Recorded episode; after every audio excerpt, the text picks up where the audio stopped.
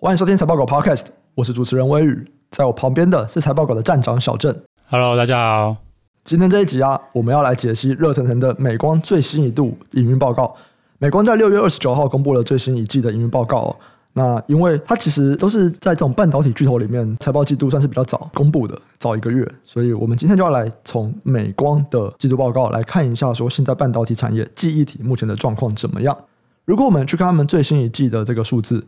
它上一季开始各项营运表现都开始好转，而且都优于财测。首先，它的营收季成长了一点六趴，高于财测中位数。Non-GAAP 的毛利率现在是负十六点一趴，也比上一季回升了十五点三个百分点。高于财测上缘，Non-GAAP EPS 负一点四三，亏损幅度比上一季减少，也高于财测上缘。这些数据虽然看起来都比预期的好啦，但当然不管是毛利率是负的啊，或者是让 Gap EPS 是负的，就也都代表说还没有到赚钱的程度。这样，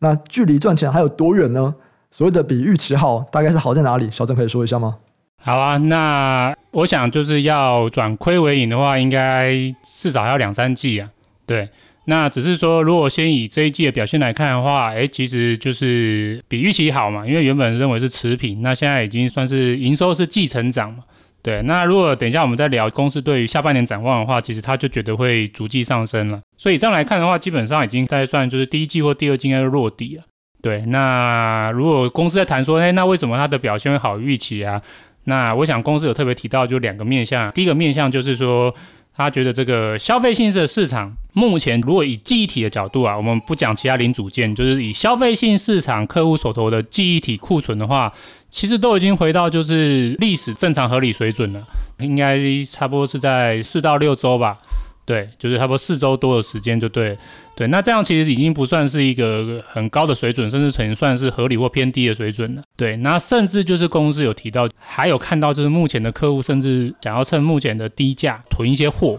对，因为一般就是大家都认为就是说，可能所有的大厂都在减产，尤其是大厂好像有意思传达给下游的意思，好像就是说他想要涨价。对，那因此就是说已经有开始客户想要趁目前的低价开始囤货。对，那这些刚才提到几个，就是说这个库存已经回到合理的水准了，然后客户又开始担心，就是下半年会涨价。那其实这些呢，都推升就是公司的目前的整体的位元出货量上升。对，所以这一季其实还是跌价，就以价格而言还是跌价。可是其实出货量的上升是表现不错的，所以这样一来一回的话，其实整体最后的营收的表现就比公司预期还要再好一点。对，那当然，另外一个很大部分就是因为整体如果是以低润的三大厂都在减产，那这个也加速了整体市场就是供需平衡的一个回温的速度吧。嗯，所以他是在讲说，现在已经有开始客户在囤货了。对啊，对啊，其实这个观点好像之前那个海力士有稍微提到，就是海力士有几个客户在询问说，下半年是不是要涨价？对，就是市场已经开始在担心这个点了，啊。对对对，所以这些综合以上来看，就是说，其实现在市场已经开始有一个共识，或者已经在担心，就是说下半年会涨价。那所以美光的观点是，他看到客户囤货。那其实我们在上是上一集吗？还是上两集？我有点忘记了。就是说，我们有在聊那个记忆体模组嘛？我们其实有聊到，就是有些模组厂已经看到，就是说，哎，他们很微妙嘛，就是说他们在最新的第一季季报。他们的制成品的存货在下滑，诶，可是原料在上升嘛？那这个下游模组厂的原料是什么？下游的模组厂原料其实就是上游的这些美光啊、海力士的晶片。所以模组厂的原料上升，代表模组厂采购上游的这个晶片总金额价值在上升了。对，尤其是你看，这是叠价的市场嘛，这个市场在叠价，可是原料在上升，代表他们就是购买量在回升嘛。对，所以这些资讯综合起来的话，目前看起来就是一些下游的客户已经可能想要，也不能讲投机啊，就是说，反正他想要赌一下，就是下半年逢低买进，对，逢低买进嘛。有一些可能就是比较冲的经营阶层，他可能就是会去做一些这样的操作，就对了。嗯嗯，这边是消费性的部分，那伺服器那边呢？哦，伺服器的话，那就还久咯。我们之前解析这么多的公司季报，或者是说我们只在 podcast 都有聊到嘛。其实说这一季的重点是什么？这一重点就是不管是去参加展场，或者是去听法说会，全部都讲 AI 嘛。对对，那所以美光也是在这个法说会逐字稿里面也是谈了好多的 AI。不过他有说到，就是说，嗯，虽然说 AI 需求超乎预期，可是毕竟目前整体的主要的高比重的销量还是来自于传统的就是伺服器嘛。那传统伺服器来看的话，其实公司认为就是说，目前这个传统伺服器市场下游客户的记忆体库存还是偏高啊。公司认为可能就是还要到两季吧，可能还要到年底，甚至到明年上半年，伺服器的记忆体的库存才有机会回到正常合理的水位状态吧。所以这样综合来看的话，其实就是说消费性其实已经回到正常了。对，那下半年这些机体大厂他们认为就是需求可以回温，我想应该是先指说这个消费性市场会率先有一个季节性旺季的拉货。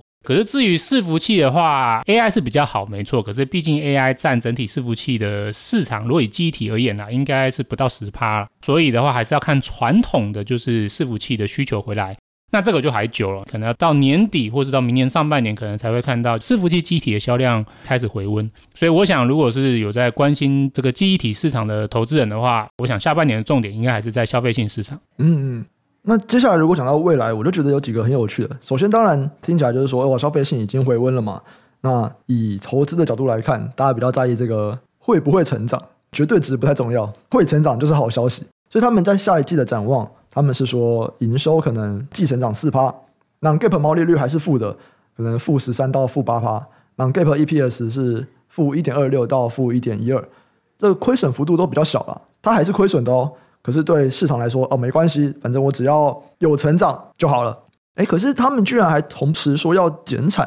诶，为什么？因为不是都是回温了吗？可是他们又说他们要有一个短期的第五度减产。就我的角度啊，表面上的观点啊，对，就是表面上的观点，我想就是说，公司认为虽然是这个已经度过谷底了，对，基本上公司的定调，他就认为是度过谷底啊，他认为就是说，大概从第三季开始，不管是 QOQ 的角度，或者是 YOY 的角度，他觉得应该都会是叫第二季再更好就对了，对，所以基本上就是落底啊，这个大概就是符合我们之前的一个几个预期嘛，就是反正就是 Q 二落底，没错。那只是说，如果再往未来角度来看的话，我们刚才提到嘛，就是说下半年一开始会先从谷底回温的，可能应该是消费性市场嘛，因为消费性市场的库存已经回到合理状态嘛，嗯嗯，可是很重要的伺服器市场还没有回到合理状态，还是偏高嘛，嗯。所以站在公司的角度的话，就是说他希望能够加速整个供需再更快速的回到平衡，或者是回到成长。原因是因为如果以目前市场共识啊，甚至是公司的经营阶层观点来看的话，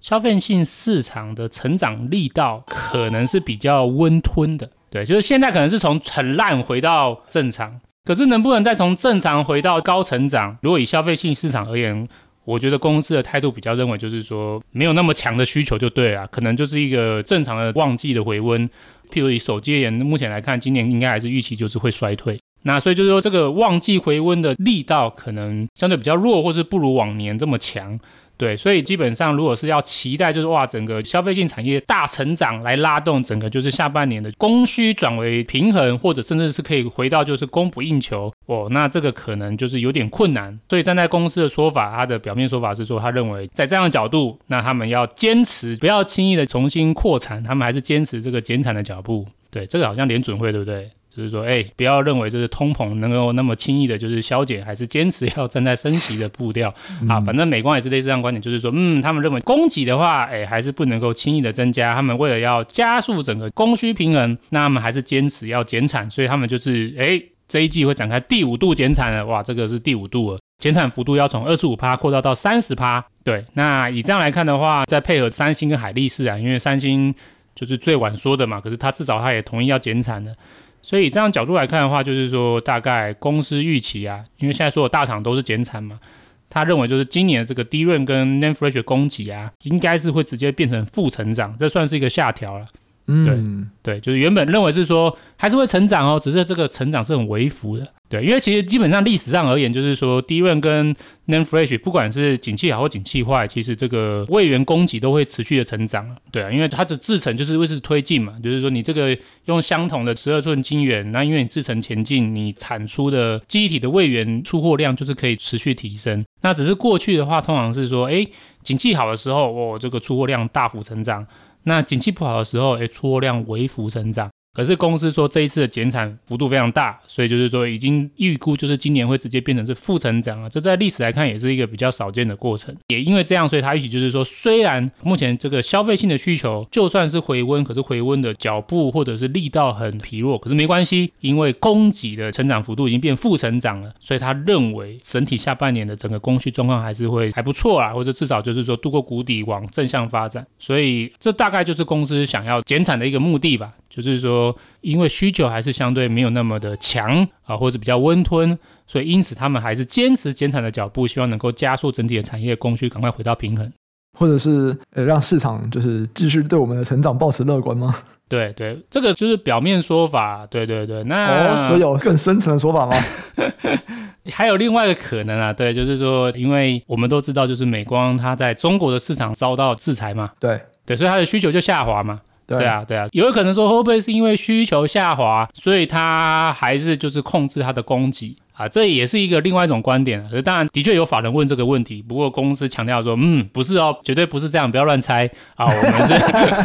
我们是因为想要就是维持市场的纪律啊，所以因此我们才要就是做减产。对，反正这个大家自己判断啊。总之就是说，不管怎么样，只有今天不管个别公司啊，因为中国市场的制裁，那也只针对美光嘛。至少就是海力士啊、嗯、三星啊，或者是说像其他美国公司，像什么威腾或日本的凯霞，至少目前没有说被制裁嘛。所以我们先不要管美光个别公司，我们管就是整体而言，哎，持续减产，那对于整个记忆体产业，那至少就是个正向资讯了。对，所以这样来看的话，哎，至少美光持续减产，整体产业的供给减少，那其实对整个记忆体的供需，以下半年来看，那我觉得是正向的。对，所以我还是维持原本的就是论调啊，就是说，我觉得的确现在其实就是不管是海力士或者是美光，其实跟我之前的预估的论调是相同的。反正就是 Q 二整个机体市场落底，那下半年的话应该会回温，那剩下就只是说这个回温力道强还是弱。那一方面，如果我们除了看需求之外，其实可以再看供给。哎，如果这个减产的幅度够大，嗯，下半年可能回温的力道也是会不错的。好啊，既然都讲到中国了，我们就先来聊一下中国好了。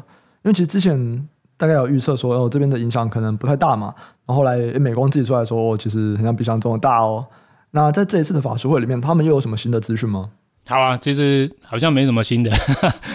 呃，因为我们在上一集的那个解析有稍微提到嘛，对对对，在 Q&A 有提到，因为相关的资讯其实在六月十六号的八 K 的公告啊，其实已经揭露的差不多了。对，就是说他们认为就是影响的幅度会扩大。对，那这个影响的幅度会扩大，主要是因为原本就是不管是公司还是我个人都预期，就是说你这个网络安全审查办法，如果明文里面写的是针对中国本地的关键基础建设运营商嘛，那应该就只现在像这种伺服器啊或电信的市场和客户会受到审查限制。可是美光的公告，或是配合这一季的就是电话会议啊，他们都提到，就是说现在已经是不只是这些伺服器或电信的基础建设客户有受到官方的关切，哎，现在连就是部分他们的手机 OEM 的客户，应该就是反正中国那三家嘛，就是小米、OPPO、VIVO，不知道是哪一家，总之他就说已经有一些手机的 OEM 客户，哎，他也收到来自于哎中国官方的审查关切，对，那这个基本上。结果是不知道啦，所以站在保守的角度，喂，万一被关切，然后也因此开始停止对美光的机体做采购的话，哇，那这个影响的范围就会明显高于我们的先前预期嘛，因为代表就是说，这个审查的范围已经从条文上面写的就是关键基础建设营运商扩大到消费性市场。对，那如果扩大到消费性市场的话，那影响幅度就更大了。所以美光目前的话，影响范围就先抓一半吧。对，就我在中国营收一半会受影响，所以他把这个对营收负面影响，就是从原先的中个位数提高到十二十三趴，而且他预期就是说，我们刚才是不是看到这个第三季就是会季成长四趴嘛？对，这四趴虽然有包含中国算是制裁嘛，或者限制啊，中国这个网安审查限制的影响，可是他认为说这一季的影响还是比较小的，真正比较。明显的或是完整的影响，应该会是从年底第四季开始浮现。哦。对对对，所以以这样来看的话，就是说它的复苏脚步，我觉得就是会落后它的对手啦。这就是因为我们都定调，就下半年整个记忆体就要走复苏嘛。诶，虽然整个产业是复苏，可是美光因为它有一个个人因素，就是它个人。呃，有一个就是被中国算是制裁一个影响，所以就是、为什么它第三季影响还没有那么大，然后到第四季才会完全影响？呃，这个我不觉得，因为公司没有讲。但是我猜第一个话讲就是说，这些客户手头上都还有库存呢、啊，或者是说，也许就是这个办法执行啊、需要一段的时间。然后又或者是说，因为最先一开始关切的是伺服器跟电信市场嘛，那因为这个可能就是中个位数，那可能它也许在第三季反应。可是我们刚刚提到说，还有另外一个比较麻烦是消费性市场嘛，手机 OEM 的客户嘛，诶，实际是手机 OEM 客户，他们是最近才被关切。那到底被关切之后，到底是不能买还是要买，可能还有不确定性。那这个可能就是也要等到一段时间才能做比较明确的结果决定。对，那所以这可能都会影响到第四季范围才扩大。或者说，如果站在我角度啊，如果说消费性市场，诶，到最后也许是 safe 的话，我说如果，但我不知道。如果是 safe 的话，那也许第四季之后的影响，那就跟第三季差不多。诶，可是如果说到最后消费性的客户，也，的确他们也说，哦，中国官方跟我讲说我不能买，那可能这个影响就会在第四季再叠加原本的这个 server 和电信不能买的影响，就会在第四季扩大。不过这个只是一些我的片面猜测啊，公司倒是没有说为什么，就对。嗯嗯。那公司有针对中国这边有额外在讲什么东西吗？呃，其实有一件事情是刚好蛮巧的时机点啊，就是说他们在六月十六号不是公告可能影响范围扩大嘛？对，诶，同一个时间其实他们又传出这个讯息，就是说他们决定啊要扩大在中国投资嘛。这个我们上期也有聊嘛，对啊。那这个目前来看的话，我觉得应该算是一个跟官方妥协的手段了。对啊，只是说这个妥协手段有没有用？我个人觉得也许是效果有限啊，因为其实这几天或是这个上礼拜五的话，又看到就是这个荷兰跟美国这边的这个设备出货限制开始正式出台了。对啊，那目前看起来就是说这个高阶的 DUV 就是荷兰从九月一号开始就是要限制出口了。然后非官方发言的这个路透社，他最近又一直不断的在讲，就是说，嗯，美国七月份也要在。出台一些更多的对中国的这个半导体限制，所以这样来看的话，我觉得其实美中之间的矛盾跟摩擦并没有缓和啊。那在没有缓和情况之下，我觉得这个美光。被中国关切，呃，与其说是什么网络安全，其实其实我觉得就是一个贸易摩擦下的一个报复反击啊。嗯嗯，对，所以我觉得很有可能就是他不管做再多，官方也是不太理他，或者是说就是可能没有什么太大效果了。所以基本上，我觉得如果在这样贸易摩擦的一个背景之下，我觉得啦，他后续通过安全审查办法的可能性也许不高，但我不知道，我只是先猜，我觉得也许不高。嗯对，那现在只能关心，就是说，那到底影响范围是大或小？那就看看关注一下，就是说，这个到底消费性市场到底要不要被禁或是被影响？嗯，对对对。就有另外一个有趣的啦，就是美光是在六月十六说他们要再投资西安的封测产能六亿美金嘛。那因为其实现在很多人离开美国，他们要跑去印度。对。他六月十六号说投资中国六亿，可二十二号说那我投资印度二十七亿。对啊，对啊，对啊，对啊。这什么意思？你不是也是加入了印度对抗中国的那个阵线吗？这样，其实应该大家都想逃了，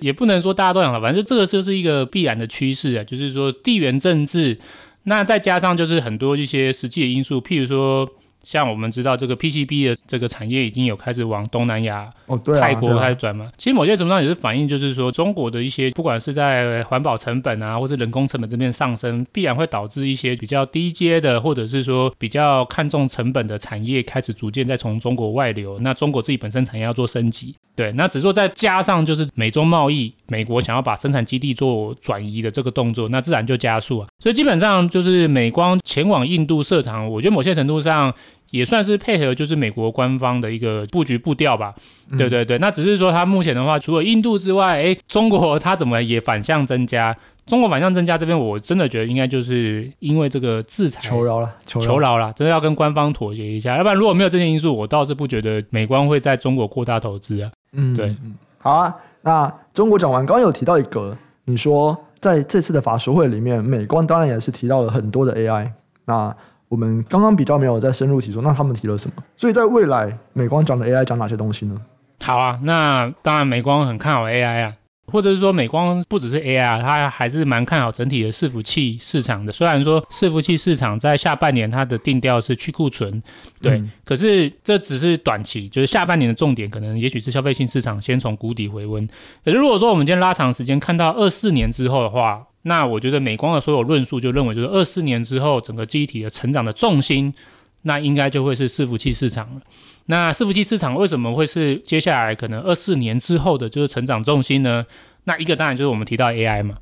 对啊，因为这个 AI 需求目前就很蓬勃，而且我们在过去几期也都有聊到，就是说目前整个 AI 运算的瓶颈，除了在算力，就是 GPU 这边供不应求之外，其实中长期来看还有另外一个瓶颈，就会是在记忆体。只是说，目前如果以美光的自身来看的话，美光我觉得在几家大厂里面，它应该算是在 AI 市场的布局算是比较落后的。对，这边给一些注序啊，就是说，如果是以这个 GPU 上面用的这个 HBM，就是 High Bandwidth Memory 的话，美光的市占率应该就只有十趴，那剩下九十趴其实就是被海力士跟三星瓜分啊，尤其是海力士啊，海力士在这个 HBM 的市场其实是超过五成的市占率的。对，那三星大概可能就三成多，那反而是美光就只有一成，所以站在它的角度，因为它是落后者嘛，那它当然就必须要急起直追。那所以公司目前是表示说，诶，他们基于最新 eBeta 制程的这个 HBM，就是 High Bandwidth Memory 的第三代，它在二零二四年初就会开始量产了。对，那他估计就是说，这个对二零二四年会带来不小的营收贡献了。对，他之所以会这样讲，我觉得也许是他已经有接到可能跟部分下游客户合作的一个订单吧。那这个是 High Bandwidth 的部分。那另外一块我觉得蛮有趣的，我觉得可以值得观察的，就是说之前 NVIDIA 就是黄仁勋大大他在来台湾的时候，他有透露一下，就是说 NVIDIA 下一代 DGS 的 GH 两百系统就是要推出了嘛。对，然后整个规格看起来非常惊人嘛。那在这一次美光的法说会啊，诶，他居然说 NVIDIA 下一代这个 GH 两百的系统啊，这个 Share Memory 规格会上升到就是一百四十四 TB，这这么大的容量啊，它里面大部分的供应啊，诶，美光说会是由它来做供应，对，因为他说就是下一代这个系统的机体的容量供应啊，会是由他们所联合开发这个 Low Power DRAM 来供应。那他说这个大概这一百四十四 TB 里面应该会有七十五趴是一般的，不是那个 High Bandwidth Memory 啊，对，会是就是一般的记忆体 DDR 或者是说它供应的这个 Low Power DRAM，对，所以我觉得这个就蛮有想象力啊，就是说哇，它最新的下一代的系统，诶，美光居然说它是主要的供应商，会由它来供应大部分。对，那我觉得这个有一点想象空间，所以大家可以持续注意啊。对对对，如果是真的，就如他所说的，那如果以现在的预期来看，我觉得 NVIDIA 的下一代 GH 两百系统，我觉得应该也是会被买爆了。对，那这样的话，诶，其实美光在 AI 伺服器市场这边的追赶或者是份额。哎，也许没有大家想象中那么弱，呃，可能会就是在二四年真的开始放量，对，那我觉得这是一个值得关心的角度就对了，嗯嗯，对，好，所以这边就是在 NVIDIA 带动的这块，这个比较像题材吧，这个，这是题材啊，对，不过大家也可以关心啊，不过就是站在投资人角度，我觉得就是说，我们下半年看记忆体的话，我们是先看消费性市场从就是谷底回温嘛，哎，可是如果靠二四年的话，那我觉得成长的动能重点就会在伺服器了。对，所以就是后续整个记忆体的，不管是相关公司的估值啊，或是整体产业产值成长啊，我想重点就是可能到年底或明年就要开始追踪的是伺服器的状况了。对，如果伺服器的状况如这些业者的预期，就是在明年二四年上半年开始就会回温，那其实我觉得对于整个记忆体都是很正向了。对，我觉得应该是不至于有二次衰退的一个状况出现就对了。嗯、你这边讲的伺服器是只有讲 AI server，还是你讲的是全部的整体？整体，整体，整体。对哦，AI 伺服器哪有下去过？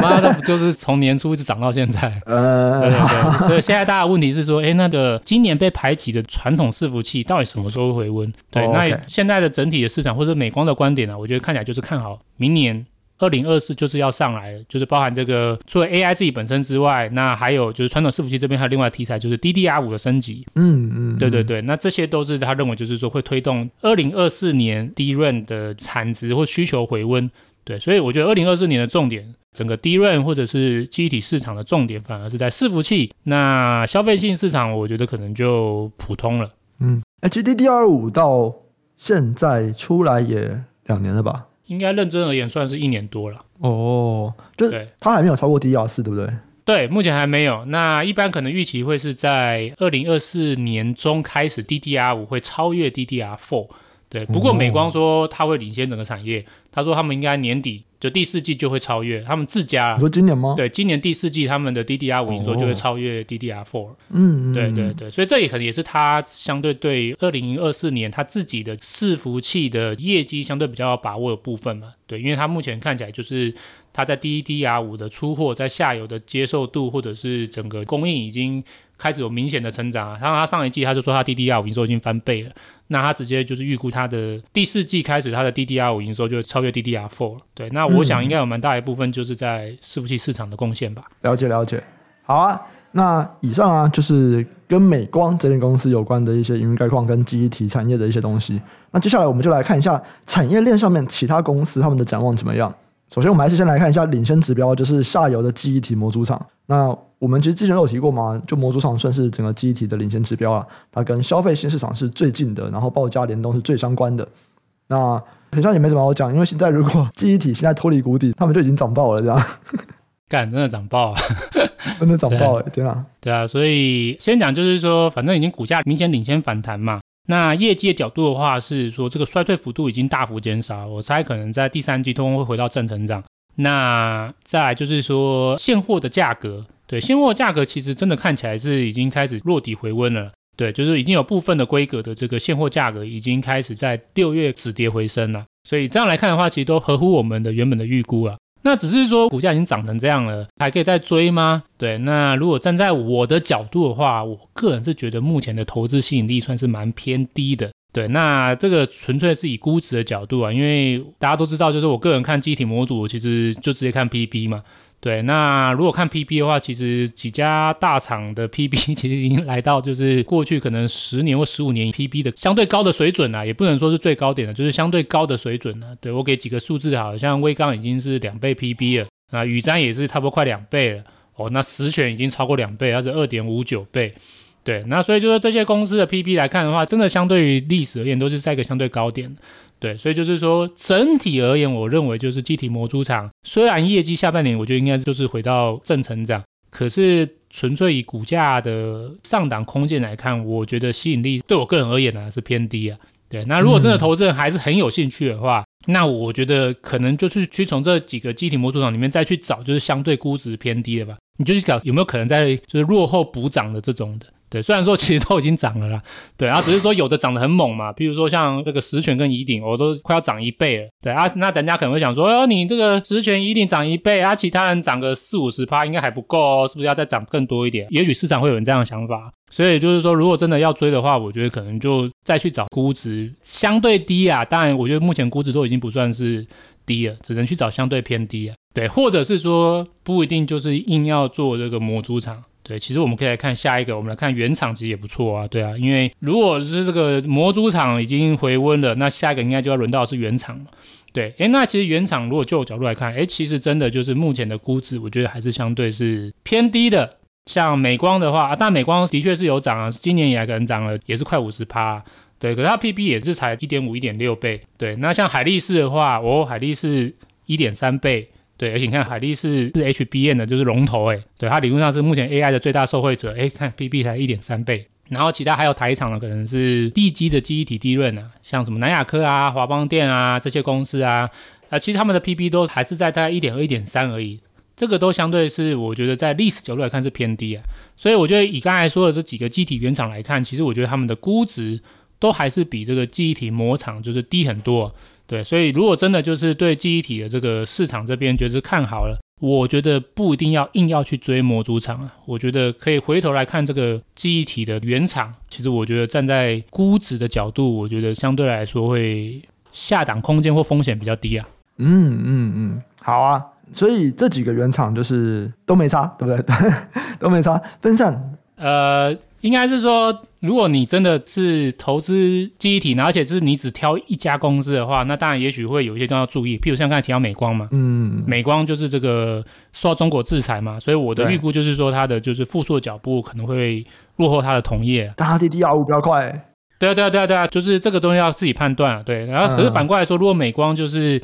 脚步落后，那代表就是他的对手就会加速嘛。嗯，对，所以像三星、海力士理论上应该就是受惠，我觉得应该会是中国制裁最大受惠者。嗯、对对对，那我预估就是说他们的不管是 DRAM 或 NAND Flash 会因为美光被中国的制裁范围扩大，他们这边也会额外受惠，不过受惠幅度大概就中个位数了。对。那所以你也可以就是说，哦，那这样听起来，哦，这个海力士好像超多题材的，哦，又是 AI，然后又可以受惠，就是美光市占率流失，它就抢到一点，哎，你也可以考虑海力士，但海力士在韩股啊，对对对，那只是说，如果说你觉得哇，要是这么多公司有这么多状况，我很难判断。那其实我在之前有聊过嘛，就是说碰到这种地缘政治的因素，该如何做布局？我觉得可以做就是分散嘛，你可以就是这个记忆体的原厂就广泛的都布局。对，那这样子你看，如果说今天是美光受到中国影响，就会在海力士这边补回来，其实一来一回就没有什么影响。对，所以就是我觉得，如果担心就是个股的单一风险，那就可以做整体的原厂的广泛布局啊。对，那如果你说哦，我真的就是只想投资单一个股，那我先讲说美光的话，有个风险就先提醒，就是说它下半年会因为中国制裁这边，它的复苏脚步会放慢。不不过就是放慢了，就是说它未来有没有还有成长机会，还是有。它至少它就是二四二五年还有这个 AI 啊或伺服器的题材，那也是可以关注的。那这个就看投资人自己判断。嗯嗯嗯，好，没问题。那以上啊，大概就是我们讲整个机体产业的一些状况了。那这个是美光，就是第一发嘛。接下来一个月以后就会开始进到财报季，到时候应该又有更多的消息。那既然都已经走出谷底了，接下来我们应该就会看到更多对于记忆体产业更乐观的消息。这样，对啊，接下来应该就看海力士吧，因为海力士的话，它上一季就说它第二季就会回升的，嗯，然后它又是 AI HBN 的，就是龙头，嗯，就看看它下一季会再带给我们怎么样利多的观点吧。没问题。那如果大家对于这个系列有任何的问题啊，都欢迎留言，不管是 Apple Podcast 或者是 YouTube，那我们每一个问题都会看。我们这就先到这边，下次再见，拜拜，拜拜。